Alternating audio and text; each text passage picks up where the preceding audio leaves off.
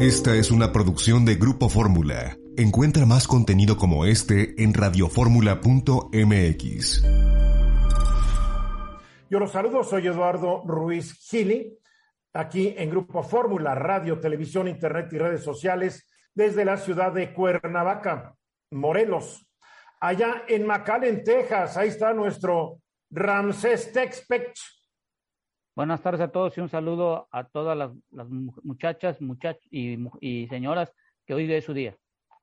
Pues yo no estoy de acuerdo con ese saludito y ahorita les voy a explicar por qué. Allá en la Ciudad de México, Liliana Alvarado. Hola, ¿cómo están? Muy buenas tardes. Saludos a todos y todas. Hugo Páez. Hola, ¿qué tal? Buenas tardes. Saludos a todos. Álvaro Rattinger. ¿Cómo están todos? Muy buenas tardes. A ver, ¿y por qué no estoy de acuerdo con el saludo que lanza el señor Pech?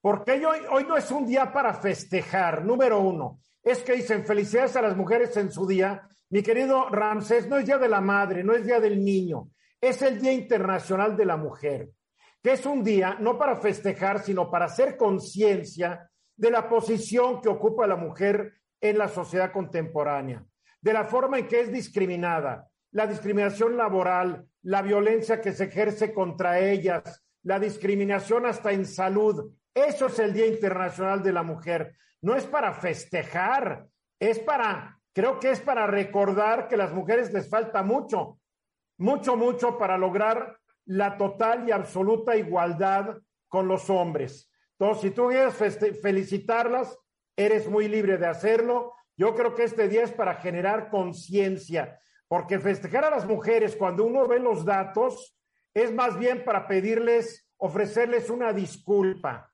porque hay que ver los datos. aquí tengo algunos. De 2015 a 2021, los feminicidios reportados en México aumentaron 134%. Felicidades. Por favor, en México hoy presentamos el mayor número de feminicidios de los últimos siete años, registrándose cada casi, casi tres al día, casi tres al día, y se asesinan a entre 10 y 11 mujeres y niñas todos los días. Casi 5 millones de mujeres fueron víctimas de delitos sexuales durante el segundo semestre del año pasado. Esto es un aumento de 0.8 puntos porcentuales respecto al mismo periodo de 2020. El 99.7% de los casos de violencia sexual que sufrieron las mujeres mayores de 18 años de julio a diciembre de 2021 no fueron denunciados. Felicidades entre las personas desaparecidas en los últimos años ha aumentado el número de mujeres. En 2015 era el 28% de los desaparecidos. En 2021 ya es el 42% y el 70% de las mujeres desaparecidas tienen entre 10 y 24 años de edad. Si esto es para felicitarlas, mi querido Ramsés, veamos cómo su participación laboral ha disminuido terriblemente después de la pandemia y no que fuera muy alta desde entonces. Solo el 44% de las mujeres que tienen disponibilidad y capacidad de poder trabajar trabajan, comparado con el 77% de los hombres. Y vayámonos a sus sueldos. Sus sueldos son terriblemente mucho más bajos que las de los hombres. Eh, un 26%, entre un 17 y un 26% menos. Las mujeres con ingresos menores a un salario mínimo es el 30% de las mujeres que están trabajando. Y así nos podemos ir e ir e ir e ir. Hay una, hay hasta lo que se llama violencia obstétrica, como el 33% de las mujeres en México fueron maltratadas al ser atendidas durante el parto, ya sea en hospitales privados o en hospitales públicos. Por eso creo que es un día para felicitar. No te estoy regañando, pero creo que hay que tener claro lo que es el Día Internacional de la Mujer. El Día Internacional de la Mujer es para recordar cómo el movimiento feminista arrancó ya de plano después de que 146 mujeres trabajadoras en una fábrica de, de ropa murieron calcinadas el 25 de marzo de 1911 allá en la ciudad de Nueva York porque los dueños de la fábrica que no estaban contentos que estas mujeres que se querían ir a la huelga cerraron con candados las puertas y le prendieron fuego al edificio. Eso es el Día Internacional de la Mujer. Liliana. Muchas gracias, Eduardo, por traer todos esos datos. Y como tú mencionas, bueno, pues este es un día para generar conciencia, para visibilizar, para luchar, para trabajar para la igualdad de condiciones de las mujeres en todos los ámbitos, Eduardo, porque las desigualdades se dan en el ámbito académico, laboral, en el deporte, e, etcétera, ¿no? Entonces, este, eh, es muy importante generar esta conciencia, como tú dices, sobre qué pasa este día y para qué sirve eh, este día, ¿no? Y que todos y todas lo entiendan, porque además esa lucha no nada más es de las mujeres, sino es una lucha de todos.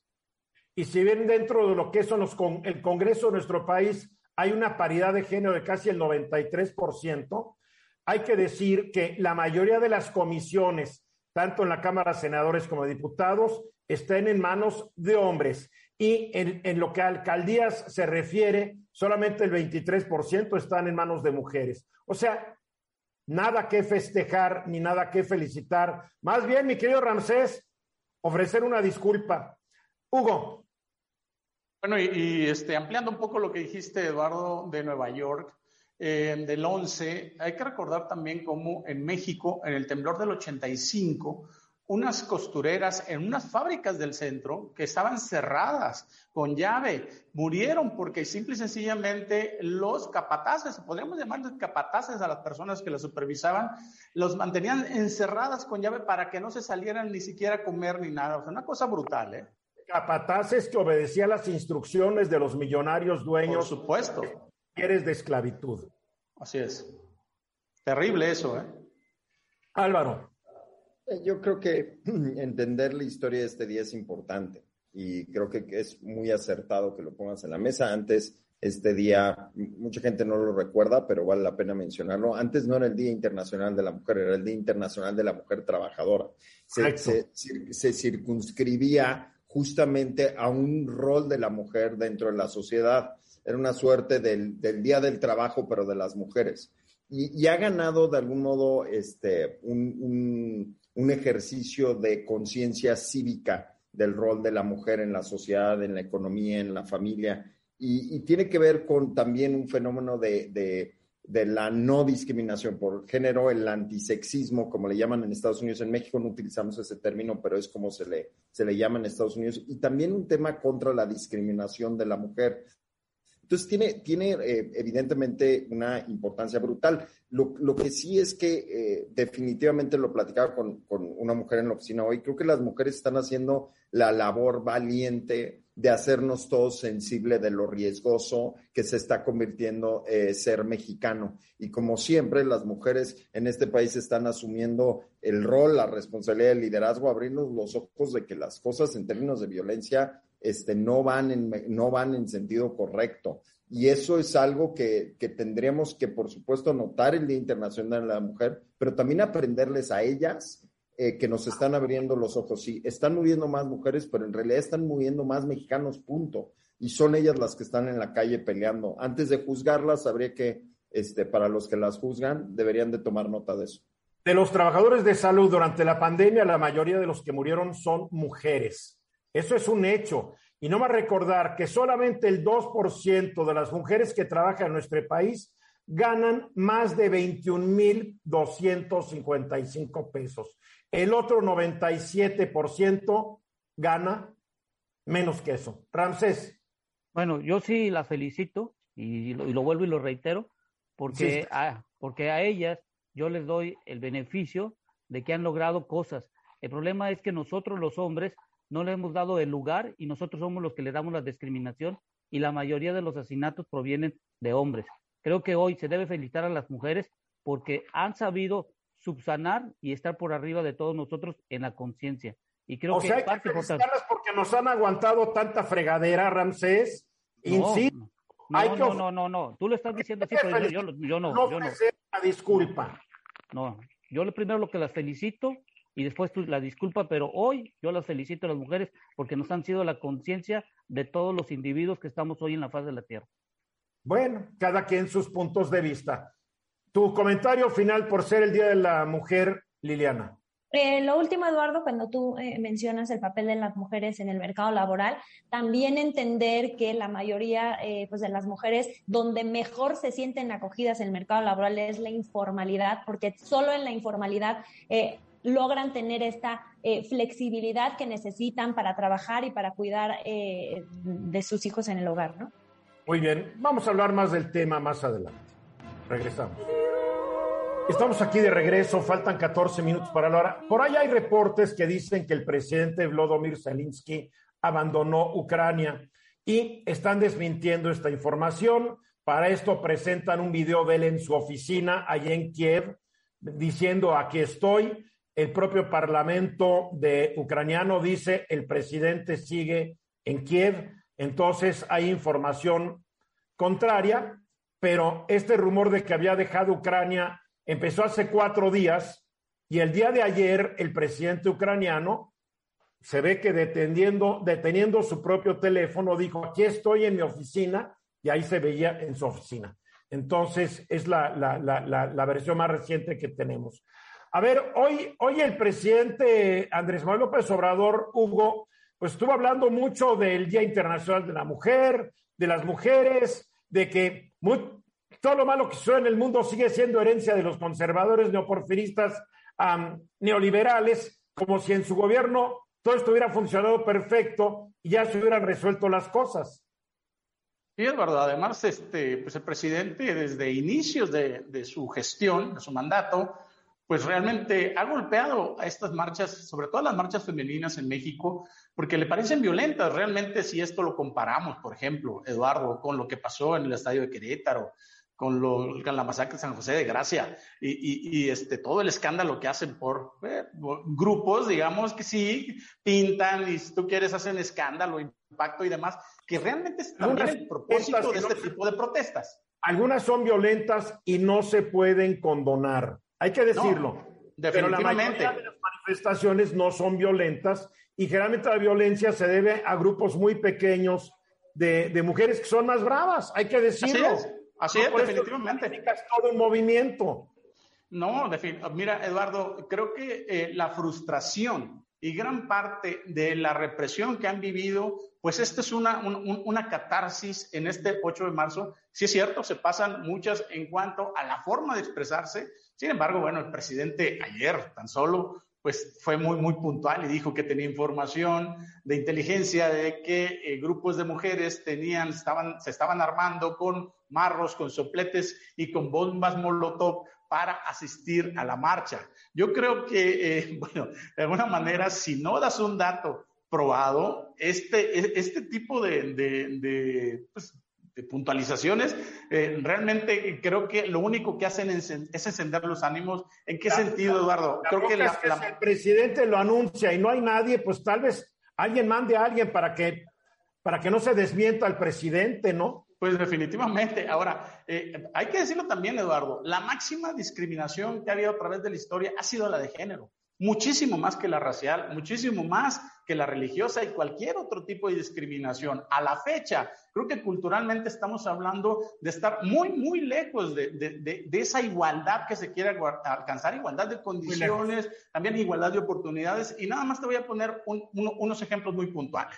Las instituciones realmente son este, organismos, organizaciones donde difícilmente eh, se puede hablar de alguna, algún equilibrio, alguna equidad. Por ejemplo, en el ejército mexicano hay 541 generales hombres y hay cuatro generales mujeres. Entonces, el, no, pueden, por ejemplo, en la iglesia ni siquiera hay mujeres sacerdotes en la iglesia católica. Las instituciones, A ver, pero espérate, espérate. El ejército desde centurias ha sido una organización fundamentalmente de hombres. Hay que decirlo. La iglesia depende de la iglesia. La iglesia católica tiene cierta forma, la ortodoxa oriental tiene otra, tú te vas al protestantismo y existen otras circunstancias, el judaísmo, pero ya son instituciones que, que tienen tradiciones de miles de años. Yo me iría más bien a las instituciones civiles, mi querido eh, Hugo, en esas también abunda la discriminación. No, bueno, Eduardo, pero hay que recordar también que no nada más estamos hablando de instituciones eh, eh, donde predominan, sobre todo por la fuerza física, hombres, pero este nivel de desigualdad por ejemplo, también lo, vimos en la carta, en la, en la Declaración este, de Derechos Humanos Internacional que se hizo en 1948 donde estaba asignado el derecho al sufragio. En México, hasta cinco años después, las mujeres pudieron sufragar. Aún las mujeres decían, el problema de la penetración cultural en ese sentido, negativa para ellas en el mismo género, es que las mismas mujeres decían, yo para qué quiero ir a votar. Entonces, este pues, tipo de avance cultural... Hoy hasta muchos hombres dicen, ¿para qué? pero vaya, pero ese, pero, pero, el, pero el sufragio nació con eso. En los premios Nobel, Eduardo, estamos hablando de 876 premios Nobel a hombres y 58 a mujeres. María Curie fue la primera. No, no, pero eso es un reflejo de la discriminación que existe y de la, y de la poca entrada a las mujeres a las diferentes áreas que el, el Nobel premia. Así es. Es a lo que me refiero con la discriminación máxima que, ha habido en la historia, es en todos los campos en realidad. pues, pues, Liliana. A mí me gustaría decir que yo la verdad es que tengo una percepción distinta a la que tiene Hugo. A mí me parece que el presidente justamente no necesariamente ha hecho esta distinción entre las marchas violentas y las marchas de mujeres en general. Eh, me parece que ha desdeñado el movimiento feminista de manera general, aun cuando una parte importante de este eh, movimiento pues votó por él eh, en las urnas, creo que ha tenido un pésimo manejo de la marcha feminista, las ha llamado conservadoras, este, les ha dejado ver que en su opinión se, se dejan llevar por eh, pues intereses, digo, ya nada más le falta decir que son neoliberales, conservadoras y todos, y fifís, ¿no? Este, de, muchas son conservadoras, lo ha dicho. De muchas maneras ha desde caja de resonancia, que es la jefa de gobierno de la Ciudad de México, lo que él dice una hora, ella lo dice dos horas después. Exacto, entonces yo creo que eh, sinceramente Hugo no ha sido una, una, condena hacia los movimientos violentos, ha sido un muy mal manejo de eh, pues, los movimientos eh, feministas y del entendimiento de cuáles son sus demandas. No, pero yo me, refería, yo me refería al movimiento feminista, ¿no? no a los movimientos violentos. Él, él se refirió a los movimientos feministas. Pero tú hablabas de las marchas violentas. bueno, es que él se refirió que la marcha violenta de este martes, él dijo ayer, mañana martes, para la marcha esta, se están armando con bombas molotov, se están claro, armando pero con mazos. es estigmatizar a lo que es la marcha. Y como dice Eduardo, la marcha no únicamente incluye a mujeres violentas. Yo estuve en esa marcha en el 2020 y bueno, fue una marcha increíble donde se sentía la sororidad este, con miles de mujeres no violentas. O sea, no, no podemos hacer ese tipo de generalizaciones, ¿no? La, es que el, que hizo la generación fue el presidente, más que nada. Álvaro. Mira, yo, hay, hay, dos temas que me parece que son importantes, que, que se entrelazan. El, primero es esta eh, creciente eh, costumbre del, de la presidencia, porque es la presidencia, no es el presidente solamente, de, de llegar a las conferencias de prensa eh, de manera un poco improvisada, Eduardo. Y eso tiene efectos brutales, o sea, estamos pegándole a las bolas de aire tú eres una persona, todos los que estamos aquí tenemos muchísimos años en medios y, se nota cuando le estás pegando a la bola de aire y, lo que estamos teniendo son unas conferencias de prensa cuando son, ahí viene el tema y le pego de aire y le pego de aire y eso... Eso ocurre, eso ocurre día tras día en donde se improvisan las respuestas y después no hay más atrás. Terrible. Ramsés, brevemente, Ramsés. No, nada más lo que yo veo que cada año se espera que esté en la marcha pero en cada año es lo mismo, no hay un, algo progresivo hacia las mujeres o algo que las pueda defender. Siempre es, ahí viene la marcha, pero no hay ningún plan específico para las mujeres. ¿Querés añadir algo, Álvaro? Sí, lo que quiero decir es que en esta discusión tenemos que incluir al otro género, que es el hombre. Este, este es un problema de los dos géneros y si no los dos participamos en la solución no vamos a encontrar. Eh, los dos extremos siempre son malos.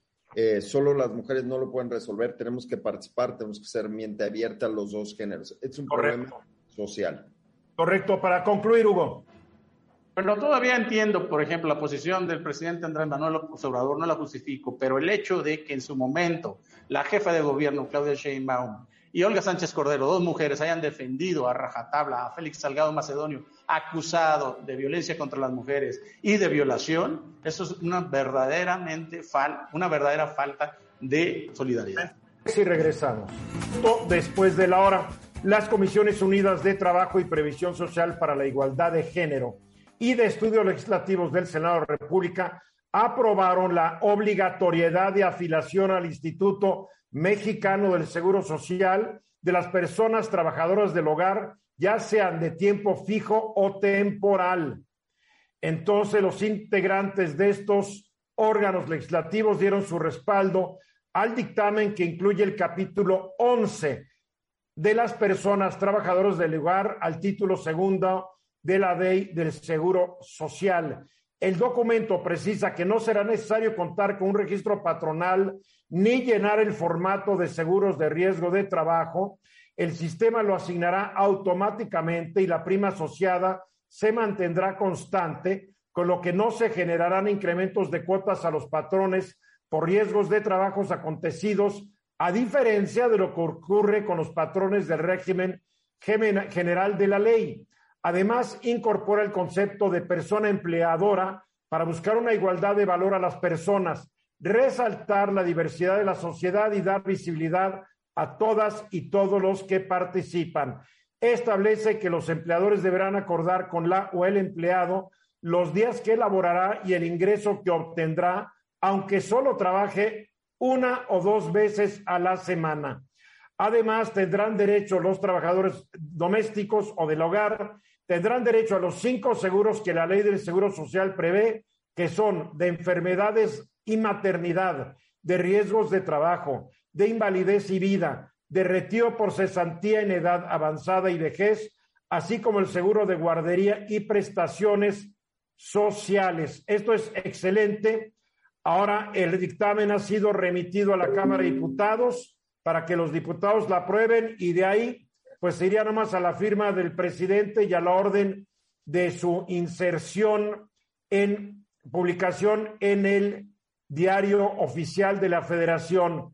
Esta es parte de la lucha que durante años y años ha estado encabezando Marcelina Bautista, la directora del Centro Nacional para la Capacitación Profesional y Liderazgo de las Empleadas del Hogar, AC, la CASE, quien es nuestra invitada esta tarde. Marce, felicidades, esto es uno de tus logros.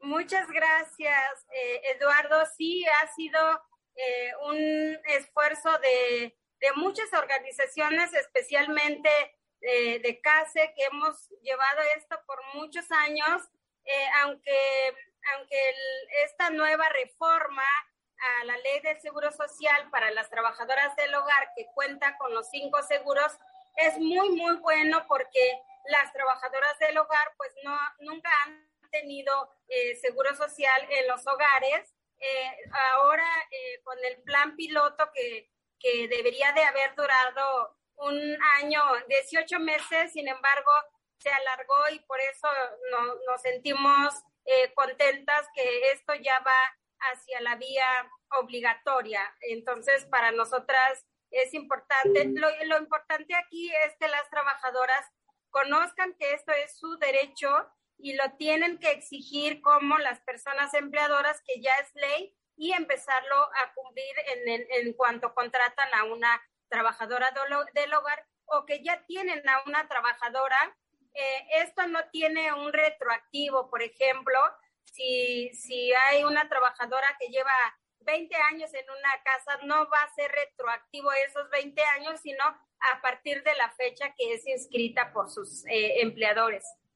Ahora, aquí la gran dificultad va a ser que los empleadores entiendan que lo tienen que hacer, porque hasta el día de hoy, pues ha sido, pues sabes que no estoy contigo y te vas. Así ha sido. El despido sin gratificación, el despido sin justificación y de patitas en la calle, a veces culcando las pertenencias, o sea, violaciones de derechos humanos, etcétera, etcétera. ¿Cómo se va a lograr que los empleadores registren a sus trabajadores del hogar? Porque hay una tradición de no hacerlo, Marce. Exactamente, y la misma ley dice, bueno, no es necesario que se inscriban o que haya un padrón, porque bueno, la relación es muy directa, lo importante es que haya esta eh, inscripción y, y también eso habla de que también hay que hacer mucha campaña de difusión de esta, de esta ley para que también las personas empleadoras lo conozcan, las trabajadoras del hogar, pues sepan que eso ya está ahí en la ley y que también puedan eh, eh, establecer pues esta relación ya también con, contrato por escrito que va incluido el tema de la seguridad social. Y, bueno, eh, ¿cómo hacer que esto se cumpla? Como decía una trabajadora, bueno, ya es ley, y ahora cómo voy a hacer que mi empleadora me lo cumpla, ¿no? Y entonces, como usted decía, pues tradicionalmente ha sido pues una relación de palabra eh, y, que, y que normalmente no se respeta y que si no le gusta el trabajo, simplemente ya no quiere a la trabajadora, pues le dice ya no te ocupo, ya no te necesito. Y eso también tiene sus contradicciones respecto a ello, porque eh, aunque sea eh, contrato verbal, digamos, como es ahora que se lleva a cabo con las trabajadoras, ellas sí pueden exigir una indemnización por el tiempo que llevan trabajando, pero por la manera en que se terminó la relación, ya sea eh, que normalmente sucede por despido injustificado, entonces, bueno, eso ya amerita una, una indemnización constitucional para las eh, trabajadoras y también deberá de haber una inspección para los hogares y ver también qué tanto se está cumpliendo esto eh, con las trabajadoras y bueno, ya será como lo que sigue, digamos, ¿no? De regreso, exactamente 16 minutos después de la hora, hace un par de horas el presidente de Estados Unidos, Joe Biden, anunció que su país dejará de comprar petróleo y gas de Rusia. Y curiosamente, quien dijo que no lo dejará de hacer es el canciller de Alemania, eh, él dijo que pues van a tener que seguir comprándolo porque no, no hay dónde aprovisionarse, no, no, se han armado otras redes para poder aprovisionar de, de, estos hidrocarburos a muchos de los países que no los tienen y que los compran actualmente de Rusia. A ver, Hugo, ¿cómo, perdón, Ramsés, cómo va a afectar esto al mercado mundial del petróleo? Porque los precios se siguen disparando y, y México gana, pierde o todo lo contrario con este asunto. Bueno, ahorita el precio del barril eh, está por cerrar más o menos aquí del lado de, este continente americano en 130 dólares y estamos esperando que en Asia suba hasta 140. Eh, Lo que estamos viendo de Alemania, tiene razón Alemania, porque Alemania, del total que eh, Rusia exporta, Alemania importa el 10%, es decir, alrededor de 534 mil barriles diarios. Y Estados Unidos está importando 200 mil barriles diarios.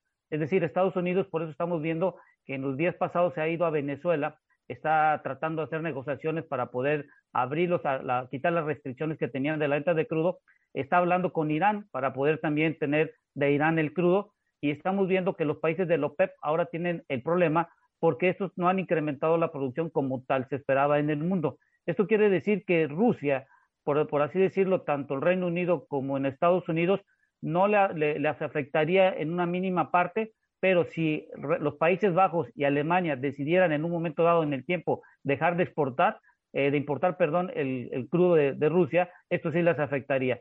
Supongamos que toda Europa, junto a los dos países que vamos a comentar y con Estados Unidos, Rusia se le caería un 40 hasta un 50% del total de las exportaciones de crudo.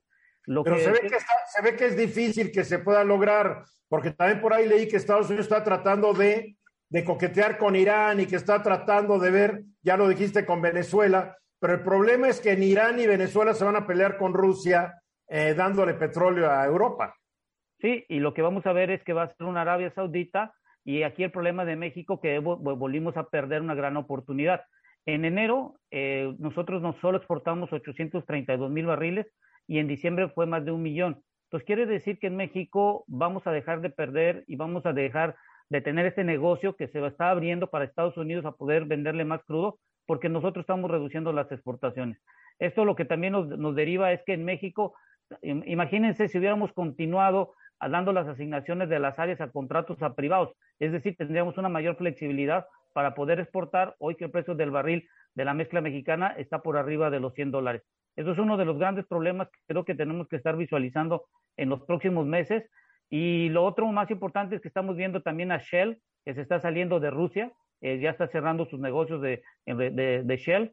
Y otra cosa muy importante que el público que dejarle claro. También British Petroleum está saliéndose y también Exxon. Las grandes petroleras, la Total de Francia, todas están yendo de Rusia.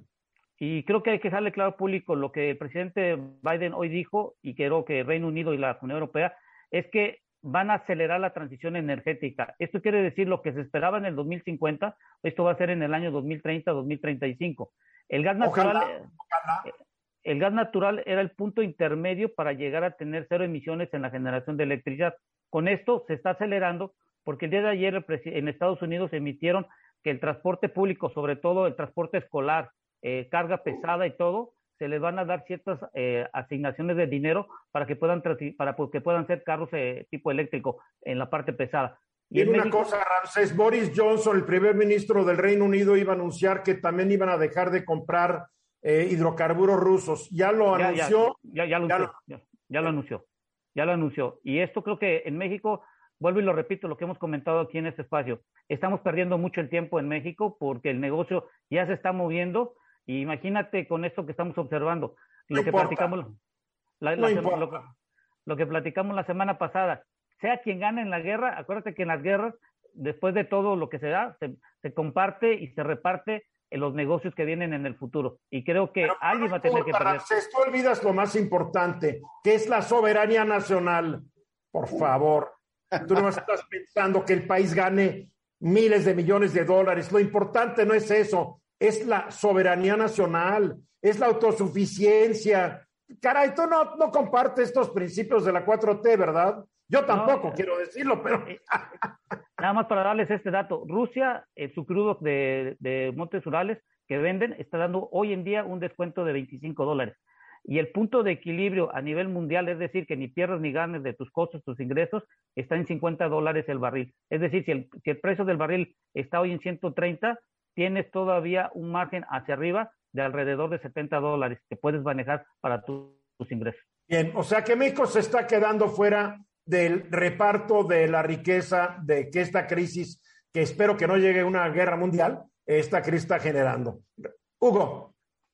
Bueno, y esto también tiene implicaciones políticas muy fuertes, porque, por ejemplo, es un reconocimiento tácito a Nicolás Maduro por Estados Unidos cuando él había reconocido a Juan Guaidó como presidente del país y también en, en, el Congreso. También habían congelado las cuentas de funcionarios muy importantes, inclusive Diosdado Cabello, Delcy Rodríguez, de todos ellos y PEDEPSA también habían sido incautados algunos bienes en Estados Unidos y, habían sacado prácticamente de operaciones totalmente la petrolera. Seguramente hubo una, hubo, una reunión que al principio no, no se habló mucho de ella, fue medio, medio este, privada, clandestina, y ahora ya los dos países hablaron de ella y todo este tipo de cosas van a dar marcha atrás. Igual en Alemania, eh, Olaf Scholz, el primer, el, primer ministro que había mandado 400, 400 equipos antimisiles a, este, a Ucrania, pues ahora con esta compra está cambiando también su política. Yo creo que los ganadores aquí son Venezuela. No creo que la esté cambiando, no creo que la esté cambiando. Por un lado está sancionando a Rusia pero ni modo que le diga a los alemanes, a partir de mañana no hay gasolina, no hay petróleo, no hay gas. Así es. Están entre el disparo y la pared, definitivamente. Liliana. A mí me gustaría preguntarle a Ramsés cuál es el impacto real de estos anuncios y de la salida de ciertas petroleras de, de Rusia. O sea, ¿realmente esto es un golpe fuerte para Rusia o no lo es? Sí, porque Rusia, eh, la gran parte de sus ingresos de, nacionales dependen de la exportación de crudo y muchas de las empresas que vienen, como por ejemplo BP, Shell, las demás, hacen las inversiones por parte del gobierno. Y esto lo que genera es que ahora el gobierno tendrá que sacar dinero para poder extraer y poder mantenerse dentro del mercado. Y a ver de dónde saca el dinero, porque le congelaron un titipuchal de sus 630 mil millones de dólares en reservas que estaban depositados en bancos occidentales. Álvaro. El, tema central es de dónde se va a resolver el déficit de petróleo que tiene Estados Unidos. Eh, eh, tenemos que recordar que Rusia entregó casi el 7% eh, de las importaciones de petróleo de Estados Unidos fueron de ese país. Entonces, a ver, a ver, ¿no eran el 3%? No, fíjate que las... sí, yo me quedé con el... no, es, el, es, el, es el 4%. Lo que estás comentando, Álvaro, es cuando incluyen combustibles y derivados puro crudo es el 4%. Todo, toda la importación de productos de petróleo representa el 7% según la gente de Oil Price. Pero, pero el tema al final tiene que ver con que voltear a Venezuela no es la solución, porque en realidad están eh, cambiando a un, a un dictador por otro. Y eso pues no, va a acabar bien. Y también es... Ahorita se trata de tener combustibles, Álvaro. bueno. Empático, por favor. No, no, no hay que ser empático. puro. Aquí es, aquí nadie se va a arriesgar a perder una elección próximamente porque esta es también la política a seguir. Nada más decir que hoy en Estados Unidos el petróleo en California, un galón de gasolina está en 5 dólares con 44 centavos, mientras que en Texas está en 3 dólares con 85 centavos. Para concluir, francés. Refinar o vender crudo dependerá del control de tus costos que tengas para arreglar el negocio donde quieres estar. Aquí de regreso exactamente 30 minutos después de la hora y en la Ciudad de México hay sobre el paseo de la reforma está la manifestación, la marcha de las mujeres en este Día Internacional de la Mujer. En, lo que es el trayecto entre, entre Bellas Artes y el Paseo de la Reforma, está nuestra compañera Andrea Meraz, acompañado por los camarógrafos Uriel Ramos, perdón, Uriel Rivas y Luis Ramos. Eh, Andrea, ¿cómo estás? Buenas tardes. Muy buenas tardes. Pues ha sido una manifestación eh, dentro de lo que hemos visto en años anteriores, más pacífica. De acuerdo con autoridades con las que hemos platicado, son más de 10 mil personas las que se encuentran manifestándose.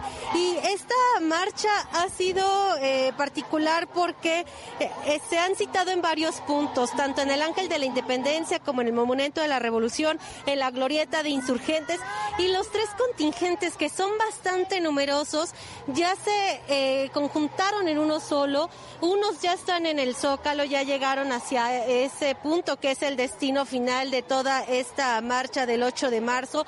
Otros más, como puedes ver en las imágenes de mi compañero Uriel Ramos, eh, Uriel Rivas y Luis Ramos, pues eh, son las que vienen marchando, que venían desde el Ángel de la Independencia, se juntaron con otro contingente que llegó al Monumento de la Revolución y así poco a poco contingentes entre 100, 200, 300 mujeres se han ido integrando poco a poco. Nosotros nos encontramos en Avenida Juárez, enfrente del Monumento a Bellas Artes, y en este punto pues sí han sido resguardadas por personal de la Secretaría de Seguridad Ciudadana. De acuerdo pues con datos propios del gobierno capitalino serán tres mil mujeres policías que vienen resguardando toda la manifestación.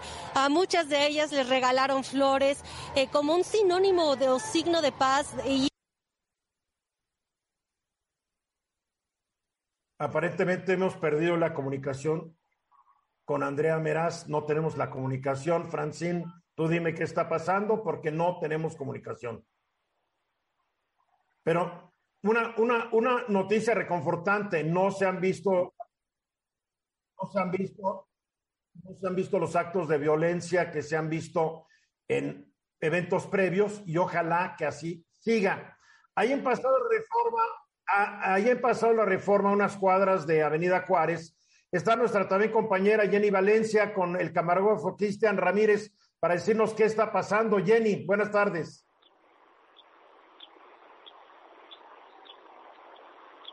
Pues no, no tenemos a Jenny Valencia tampoco. La tecnología, cuando falla, falla y falla cuando más la necesita uno. A ver, Andrea, creo que ya estamos de regreso. A ver, Francine, por una vez que me digan las cosas, lo entiendo. Muchas gracias. Andrea Meraz, ¿ya está de regreso o no? Ya estoy por acá, Eduardo, y pues te decía que es una movilización más pacífica a lo que hemos visto en años anteriores e incluso más numerosa, porque recordemos que durante 2021 fue mínimo la gente que llegó a esta marcha, en 2019 pues no se concretó este eh, y en 2020 fue con esta restricción por el tema de la pandemia de COVID-19. Sí hemos visto algunas mujeres que vienen con cubrebocas, que vienen intentando guardar sana distancia, sin embargo, pues aquí es imposible eh, hacerlo o lograrlo, tener todas estas medidas de precaución para evitar los contagios de COVID-19. Te decía, son 10.000 personas las que se contabilizan, 3.000 de del gobierno de la Ciudad de México. Y también, a lo que te puedo decir es que sí se han estado haciendo pintas sobre la banqueta, sobre las tarimas o los muros que pusieron en los monumentos históricos, pero eh, también ha sido un poco más tranquila. No hemos visto tantos enfrentamientos con eh, personal de la Secretaría de Seguridad Ciudadana y en este momento, eh, justo donde está el campamento Tripi, que está en eje central, y la Avenida Juárez, ahí se detiene, se detiene un momento todo el contingente, porque recordemos que también en este punto está la antimonumenta. Hemos encontrado pues muchas consignas de reclamo de justicia por las muertas, por las desaparecidas, por las que han sido violentadas física o mentalmente durante muchos años, incluso durante toda su vida. En esto, en estos muros también se han estado pegando las caras de los agresores hacia las mujeres y de las víctimas también, Eduardo. Es una manifestación numerosa con tranquilidad, si lo podríamos calificar así en comparación de otros años, en, en este contingente en el que yo me encuentro. Andrea, una pregunta. Esta vez no están agrediendo a hombres que se les cruzan el camino, como en otras ocasiones que hasta nuestros camarógrafos de fórmula, pues, fueron agredidos. Pues mira, yo nosotros llevamos desde antes de las 11 de, la mañana y hasta ahora que son las 4 con 36 minutos, no nos ha tocado una agresión fuerte. A mi compañero Uriel eh, Rivas y a Luis Ramos sí les aventaron pintura para evitar grabar, pero eh, no ha sido con una agresión tan física como lo hemos visto en otros años y en que nos ha tocado nosotros. nosotras como reporteras, a mis compañeras también, entrar a defenderlos a ellos, Eduardo. pues Andrea, gracias por tu reporte y con cuidado que todo salga bien y cuídense mucho, tanto tú como Luis Ramos y Uriel Rivas. Muchísimas gracias, estamos pendientes. Gracias, gracias, Andrea Meraz. Gracias, gracias, gracias, Francine. Así está el asunto y más pacífico, más pacífico. Eso es bueno. ¿Tú quieres decir algo, Laura, hace rato? Sí, definitivamente creo que es una buena noticia que sea una manifestación mucho más pacífica en el sentido en el que el mensaje, el centro del mensaje se transmite mejor. Y eso es lo que, lo que tienen que buscar y yo creo que lo que deben aspirar estas, eh, estas manifestaciones. Yo creo que Liliana coincide conmigo eh, ya les quite el argumento a los que están en contra de estas manifestaciones al no ser violentas. Y eso es, eh, me parece a mí, eh, excelente, que también, lo digo, hasta cierto punto está justificada la violencia y la molestia. Pero la verdad que cuando se han puesto enojadas, yo he dicho, tienen por qué estar enojadas. Y más cuando de repente las quiere minimizar un gobierno federal y algunos gobiernos estatales, como ninguneándolas y diciendo, marchen, pero como, fíjate, casi le están diciendo, marchen, pero como buenas señoritas. Marchen como mujeres decentes. marchen como mi mamacita. Oye, no, digo, ¿qué esperan? Eh, Liliana. Sí, bueno, definitivamente, eh, Eduardo, como lo comentaba anteriormente, yo creo que las marchas se han eh, estigmatizado también la idea de decir que eh, son grupos de mujeres violentas, es un, un, poco equivocada, como yo les comentaba, yo eh, marché en, el 2020 y la gran mayoría de las familias, eh, no familias, de las mujeres que van, porque hay muchas mujeres madres que van con sus hijos, van en un plan totalmente pacífico, son mucho menores esos contingentes agresivos y me parece totalmente equivocadas esas generalizaciones que, que se hacen, ¿no? Pues qué bueno, y sabe lo que necesitamos, que regrese otra vez, un día sin mujeres. Si hay un evento que marcó la importancia de las mujeres en la vida de nuestro país, hace un par de años fue un día sin mujeres, donde las mujeres de México, la gran mayoría, dejaron de trabajar, dejaron de lavar trastes, dejaron de ir a la oficina, a la fábrica o por el pan, y los hombres dijeron, ¿qué pasa aquí, Liliana? Sí, pero, pero, también es bien importante, y como lo decía Ramsés, ¿no? Este, marchamos y después qué, ¿no, Eduardo? Más importante que eso es que realmente los gobiernos en México y en el mundo eh, incluyan la perspectiva de género en todas las políticas públicas, Eduardo, cosa que no se hace, ¿no? Ni en el diseño, ni en la implementación, ni en el monitoreo de las políticas públicas, y mucho menos en la evaluación, ¿no? Entonces, este, tenemos eh, políticas públicas que van en contra de, de las mujeres y solo por mencionar rápidamente dos ejemplos. Aquí eh, en México tenemos el tema de las estancias infantiles y más recientemente el tema eh, de las escuelas de tiempo completo, ¿no? ¿Qué te dice eso, no? ¿Qué te dice eso? Que o bien no se escucha la voz de las mujeres en el gabinete o realmente no existe conciencia sobre cuáles son esas políticas que afectan directamente a las mujeres y que desafortunadamente, bueno, pues como comentaba yo hace rato, las eh, obligan a dejar de trabajar o las obligan a irse a la informalidad donde evidentemente pues hay trabajos mejores pagados con menores condiciones, etcétera. O cuando las incluye el gabinete nada más es para poder decir yo tuve a la primera, porque ya se vio claramente que la secretaria, la ex secretaria de Gobernación, Olga Sánchez Cordero, nomás fue un pretexto para decir fue la primera, porque ya después se supo que el presidente dijo se fue porque no me servía. ¿O me equivoco, Hugo? Oye, espero que mañana alguien no se le ocurra decir, qué bueno que me hicieron caso muy temprano en la mañana, porque va, va, a prender otra vez la mecha, ¿no? Ah, seguro va a decir que no llevaron las bombas Molotov porque él las denunció. Por supuesto, ¿no? Ahí está. Así está el asunto, Ramsés. Bueno, yo creo que lo importante, como tú lo has comentado, y yo creo que lo vuelvo y lo reitero desde el inicio, les pido una disculpa a las el día de hoy a todas las mujeres y que no que la pasen bien, sino que les reconozcan lo que ya ganaron ellas en este toda esta lucha que han tenido. Hay que reconocer lo que han ganado, pero reconocer más lo que no han ganado, que todavía es muchísimo. Yo hace unos años entrevisté al presidente de la Organización Internacional del Trabajo en un viaje que hice a Suiza, yo no me acuerdo dónde, y él me dijo que como iba el mundo avanzando, la mujer iba a tener igualdad plena de derechos con los hombres en 500 años. Tal vez ya no sean 500, tal vez sean 300. Hay mucho que hacer. Vamos a los mensajes. 15 minutos para la hora y como todos estos días, los martes tenemos al genial Luis. ¿Qué eres? ¿Caricaturista, cartonista, dibujante? ¿Cómo te defines, Luis? Pues soy, yo creo que en términos generales, dibujante, ¿no? Ya del dibujo, pues ya son los géneros, caricatura, ilustración, diseño, etcétera, ¿verdad? Dibujante. Porque tú haces de todo, hay que decirlo de todo, hasta dibujo arquitectónico. Empecé como dibujante arquitectónico, pero desde niño pues eh, empecé a hacer caricaturas, ¿verdad? Desde pequeñito, tres, cuatro años. ¿Y lo que nos presentas cada martes en el programa, que es un cartón?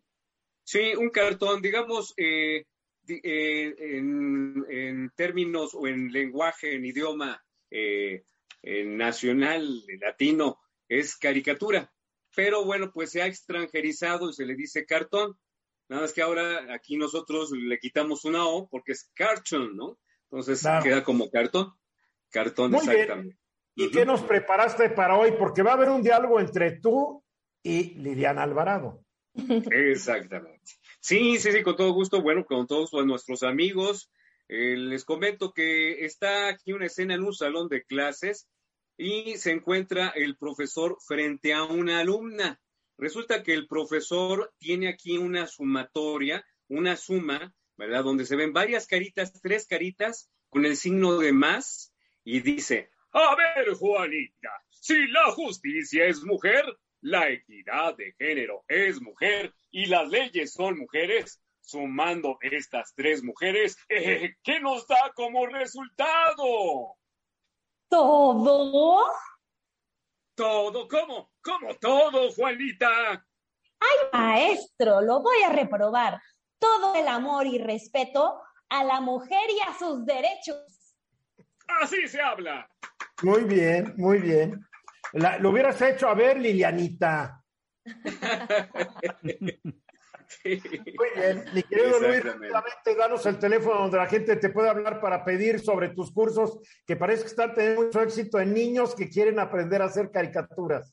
Sí, claro que sí, con todo gusto a nuestros amigos, a todos los pequeñitos que quieren un curso de caricaturas. Inclusive tenemos el curso para toda la familia, niños, jóvenes, adultos. Con todo gusto, gusto les eh, proporciono mi número de contacto WhatsApp. Por favor, este es el 55 27 16 02 97. Eh, repito, 55 27 16 0297 y ahí estamos con todo gusto para brindar todos los informes. Muchas gracias. A un costo al alcance de todos. Gracias, muchísimas gracias, Eduardo. Gracias. Claro que sí, gracias. Dianita Alvarado. Oye, sí, tienes futuro como actriz, estoy viendo. ¿Tú, ¿eh? ¿Tú, crees, Eduardo? ¿Erré la profesión? A ver, ¿cómo va la vida 15 meses de iniciada la pandemia? Qué Pues, bárbaro. fíjate, Eduardo, que eh, muy interesante que la OCDE hace este análisis, como tú dices, a 15 años de eh, que la Organización Mundial de la Salud había declarado el inicio formal de la pandemia. Este estudio, para quien quiera consultarlo, se llama COVID-19 y bienestar, la vida en la pandemia. Y bueno, pues básicamente, Eduardo, eh, lo que contiene este estudio pues es un balance sobre cómo eh, la pandemia ha impactado eh, los principales aspectos asociados al bienestar de las personas. Y es muy interesante porque hace eh, una evaluación diferenciada entre el impacto, primeramente, pues entre edades, entre género, ya vamos a hablar del tema de las mujeres, eh, de raza, de etnia e incluso del tipo de trabajo y eh, de paga de las personas. Ahora, lo que nos, nos, dice este estudio es que, bueno, pues definitivamente eh, eh, la pandemia ha golpeado diferente a, a, los grupos poblacionales, ¿no? Primero podemos hablar, por ejemplo, de eh, las, los adultos mayores, ¿no? Y, y, por ejemplo, pues de ese miedo particular que en un principio tenían los adultos mayores por, pues, que teníamos en, en, el principio esta eh, noción de que la pandemia pues afectaba únicamente a los adultos y hoy por hoy también sabemos que los adultos mayores con eh, eh, como, comorbilidades, ¿no? Pues siguen siendo eh, esas personas de mayor riesgo y el tema de la muerte pues definitivamente pues lo tienen muy presente y muy cerca, ¿no? Luego también, Eduardo, tenemos a los adultos que son un poco más jóvenes, pero que también han eh, enfrentado y experimentado afectaciones en la salud mental, también en la convivencia social y también hay que eh, mencionar el tema del desempleo y de la eh, inseguridad, ¿no? Este, que definitivamente, pues también eh, comentar que todo este tema de la pérdida de empleo tiene un impacto que va mucho más allá del ingreso, que evidentemente, pues es un tema importantísimo, ¿no? Pero que también la misma OCDE nos dice que el desempleo en muchas personas ha generado sensaciones de exclusión y de soledad, ¿no? Tenemos, Eduardo, también eh, a las comunidades de minorías étnicas, eh, que por ejemplo, pues eh, la toma eh, a las comunidades afrodescendientes en el Reino Unido, a las comunidades árabes en Canadá, que han sido más del doble, que, o sea, las muertes de estas personas han sido más del doble que las de otros grupos, ¿no? Y finalmente, Eduardo, pues tenemos el caso de las mujeres eh, que es muy pertinente hablar del caso de las mujeres en el Día Internacional eh, de las Mujeres, que particularmente se han visto afectadas por la pérdida de empleos, por la pérdida de ingresos. Y, y bueno, me gustaría también resaltar el, el tema de eh, las madres, que además enfrentan una serie de desafíos adicionales que están relacionados con el trabajo y eh, con el, los cuidados del hogar, ¿no? Este, bueno, sí cabe mencionar que eh, la mayor parte de las muertes por COVID eh, han sido hombres, y esto a nivel mundial, no obstante, eh, es más probable que las mujeres pro, eh, presenten, digamos, estos síntomas de, de, COVID largo, que seguramente, Eduardo, tú los has platicado eh, con Joe ya largamente, eh, así como problemas de salud mental y problemas de soledad que, eh, bueno, pues desafortunadamente, de los cuales se habla poco y eh, hay, evidentemente en México y en todo el mundo, poco presupuesto para atender estos eh, resultados negativos o este impacto que la pandemia ha tenido pues en las mujeres, ¿no? Entonces, aprovechar también, Eduardo, este día para resaltar lo difícil que ha sido eh, eh, para las mujeres eh, esta vida en pandemia, que además tampoco podemos decir que apaga, acaba por completo, ¿no? Y la falta de políticas públicas y también de presupuesto para a, atender esta problemática. Muy bien. Uh, Ramsés. Creo que lo que acabas de comentar es muy importante porque las mujeres sufrieron bastante con la pandemia, muchas perdieron, como bien lo comenta, su trabajo, otras tuvieron que asumir responsabilidades mayores de las que tenían y hoy ha sido un gran inconveniente porque, como estamos observando, están siendo contratados todo el mundo con una menor cantidad de salarios. Entonces ahora imagínate, si una mujer anteriormente, cuando antes de la pandemia tenía un salario por debajo de, del hombre, hoy con la, con, la pandemia y con la, y lo que están siendo contratadas de nuevo, están ganando menos de lo que deberían de estar haciendo. Imagínate qué preocupaciones no tienen hoy en día con el incremento de la canasta básica. Ahora sí como la canción de Cricri, como decían, hoy, todo el mundo vamos al mercado y hoy creo que las que se están topando con la cabeza, pues son las mujeres que tienen mayor responsabilidad y eso se lo hemos dejado a, todo, a todas ellas. Y si me permiten, antes que terminemos, le quiero mandar un abrazo a mi esposa y decirle que la amo mucho, aunque no, no la quieran que la felicitar, pero yo sí la felicito porque me ha aguantado. Eres un lambiscón, es lo que eres. No importa, pero la quiero mucho. seguramente te mandó un WhatsApp regañándote diciendo, ¿cómo que nos felicitas? Deberías ofrecernos una disculpa, Ramses. Le, le pido disculpas desde ahorita. Y me voy caminando, desde aquí hasta allá. Hugo.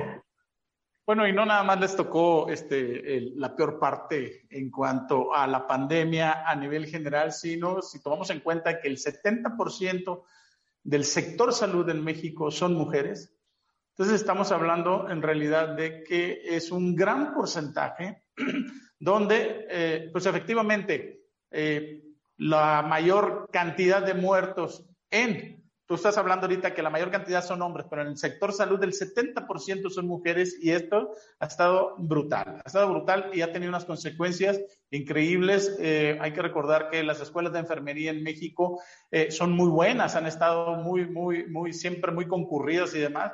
Y ahora, pues les tocó ser las, heroínas en el sector salud, definitivamente. Oye, estarán muy concurridas y les pagan muy mal, hay que decirlo. Sí, sí, sí, también. Una terrible. A ver, yo nomás quiero aclarar una cosa, porque hay gente que me dice, no, el primer Día Internacional de la Mujer conmemoró una manifestación de trabajadoras ahí en 1857, sí. Pero la Organización Internacional del Trabajo dice que la celebración moderna del Día Internacional de la Mujer en la historia fue a causa del incendio en una fábrica de ropa en Nueva York el 25 de marzo de 1911 que mató a 146 mujeres jóvenes trabajadoras, la mayoría de las cuales eran inmigrantes. De las cenizas de ese trágico evento, la búsqueda de la justicia social para mujeres y hombres que se inició ese día continúa sintiéndose en todo el mundo 111 años después. Esto lo dice la Organización Internacional del Trabajo ante todas las versiones que hay sobre el asunto. Fue un incendio, 146 mujeres le cerraron con candado las puertas y ahí murieron calcinadas. Muy bien, pues hay que reflexionar lo que es este día. Liliana, gracias por estar con nosotros. Enriqueces mucho el programa. Muchas gracias a ustedes. tú también, Hugo, y tú también, Ramses, no se sientan. Yo soy Eduardo Luis Gil y mañana 3.30 estamos de regreso. Esta fue una producción de Grupo Fórmula. Encuentra más contenido como este en radioformula.mx.